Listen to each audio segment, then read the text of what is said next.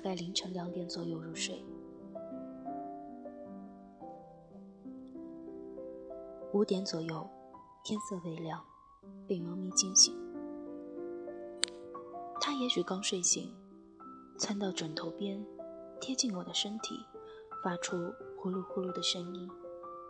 六点之后，跳下床去，在客厅里玩耍，发出追逐小球和涂皮老鼠的声音。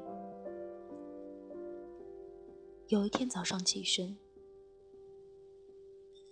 看到床的一侧。放着树干玩具，想来他半夜玩的兴起，把玩具叼到了床上。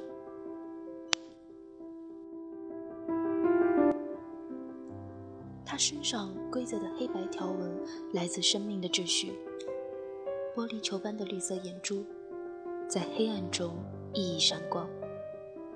风从窗外吹进来，拂动窗帘。他耸起鼻子。捕捉季节的味道。睡觉时，蒙住自己的脸，蜷缩起柔软的爪子，温软小小体肉呈现粉红色，嘴巴总是有一股鱼腥味儿。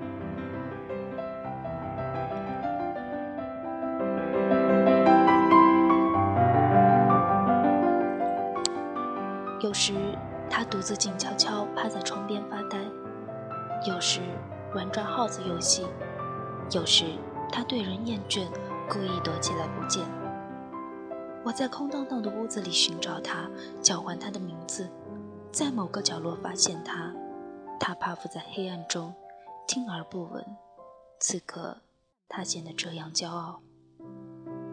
有时，他有深深的眷恋和依赖，我走到哪里，他跟到哪里。有时。他在沙发上紧张的舔毛，这样急迫，仿佛这是折磨他的事情。他把身上脱落的碎毛舔进肚子里，在不被发觉的深夜呕吐，吐出大颗坚硬的毛球。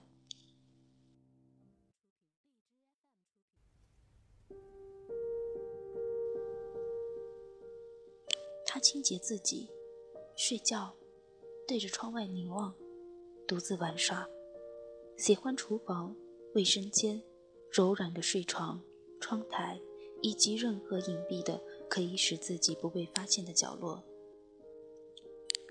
对一切声响气息和事物有敏感及好奇。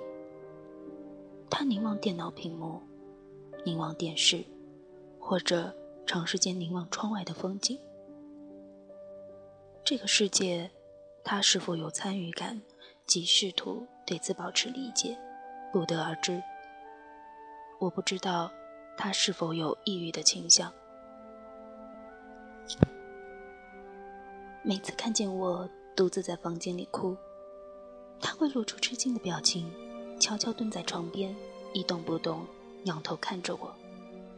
这一定是他无法辨识的方式。他轻声叫唤，空气中。充溢着轻柔声音所散发出来的无助，这种声音会成为我对他的回忆。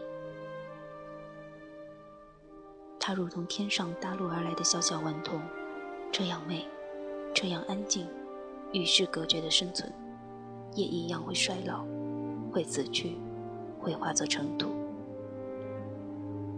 一只猫拥有期限，也许能够在身边停留十五年。我会忘记计算剩下的日子，一天一天，时间如此迅疾。如果人能够明白自己与一种事物共同存在的期限所在，会因此而对它充满宠溺。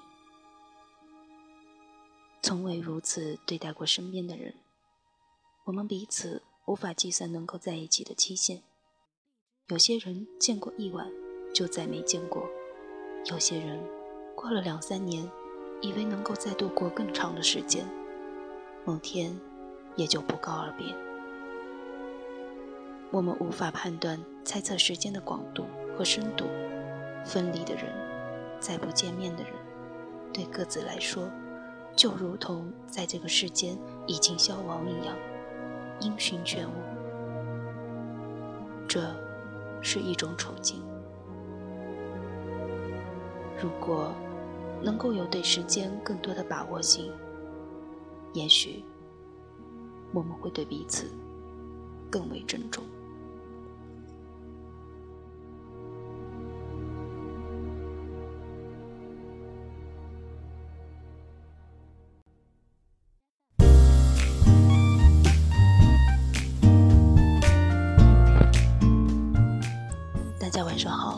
是 FM 二七五零六 L 小姐的小世界，我是主播 L，